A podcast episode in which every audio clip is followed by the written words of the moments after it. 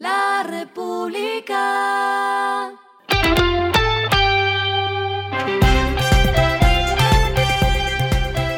Al final de la jornada, esto es lo que debes saber sobre el comportamiento de los negocios, las finanzas y la economía. Las movidas de hoy fueron.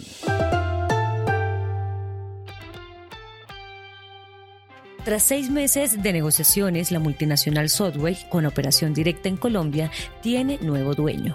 Se trata de Roar Capital, una firma de capital privado con sede en Atlanta que es dueña de marcas como Dunkin' Donuts, Baskin Robbins, The Cheesecake Factory y Cinnabon.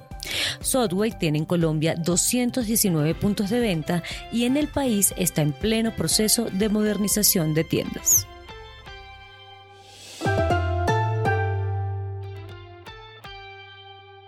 Avianca anunció que duplicará sus vuelos hacia Villavicencio por la crisis de conectividad debido a la caída del puente Los Grillos por la ruta alterna hacia los llanos orientales y al cierre por derrumbes y caída de tierra en algunos sectores de la vía principal que comunica Bogotá con la capital del Meta. Con este vuelo adicional, la oferta será de 720 puestos al día. La aerolínea dijo que fijó un techo para el precio de los tiquetes que será de 570 mil pesos, incluyendo impuestos.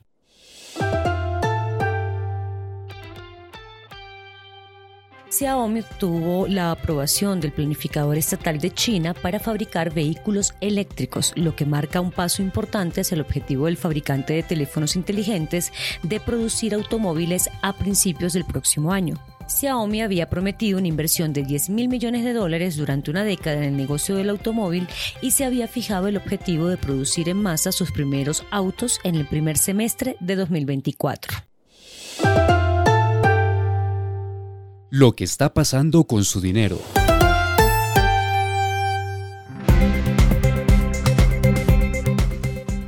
En el Colombia y Banco Patria acordaron que ya no crearán la compañía de financiamiento Crédito Fácil Codensa, que había sido anunciada en febrero de 2021.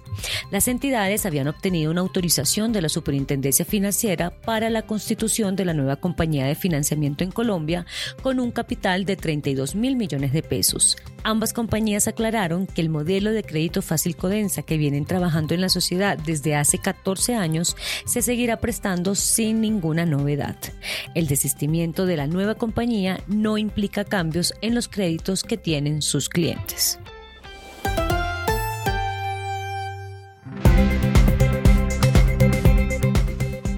Los indicadores que debe tener en cuenta. El dólar cerró en 4.076,90 pesos, bajó 8,99 pesos. El euro cerró en 4.419,16 pesos, bajó 12,60 pesos. El petróleo se cotizó en 78,88 dólares el barril. La carga de café se vende a 1.328.000 pesos y en la bolsa se cotiza a 1,85 dólares.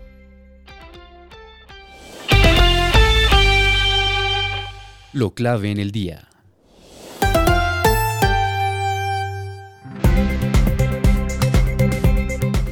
Ministerio del Trabajo radicó el documento para la reforma laboral que se tramitará en el Congreso de la República en esta nueva legislatura.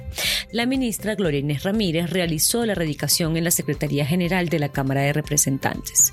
En días pasados, la cartera realizó estrategias como reformas a la calle para acercar el proyecto a la ciudadanía.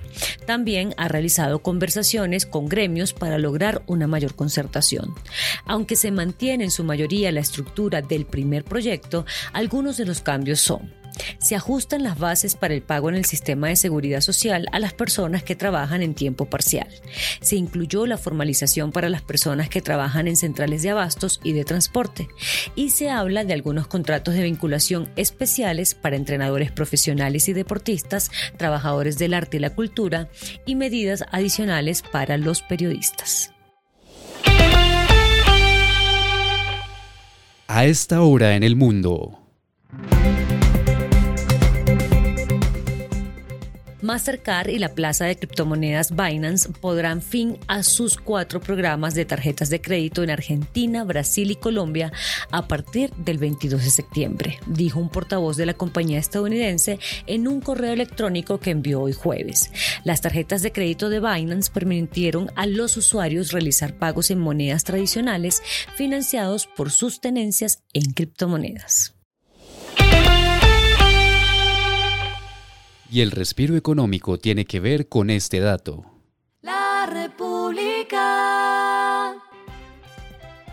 El ciclista colombiano Nairo Quintana, ganador del Giro de Italia y de la Vuelta a España, ha puesto su foco en los últimos años en nuevos negocios. Después de abrir la tienda de ropa de ciclismo Nairo, el gran fondo Nairo Quintana, Café 930, Concept Store y crear la marca Café Nairo, ahora abre El Parche, un espacio que inaugurará este sábado 26 de agosto en la 232 junto al restaurante El Tablazo. Está pensado para que los ciclistas tengan una parada al norte de Bogotá para refrescarse. La República.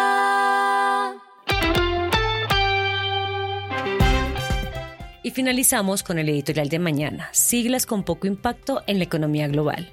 Primero fueron los tigres asiáticos, luego los BRICS, más tarde los CIBET y seguro vendrán más siglas de países. Pero realmente, ¿cuáles tienen el poder de transformar el mundo? Esto fue Regresando a casa con Vanessa Pérez.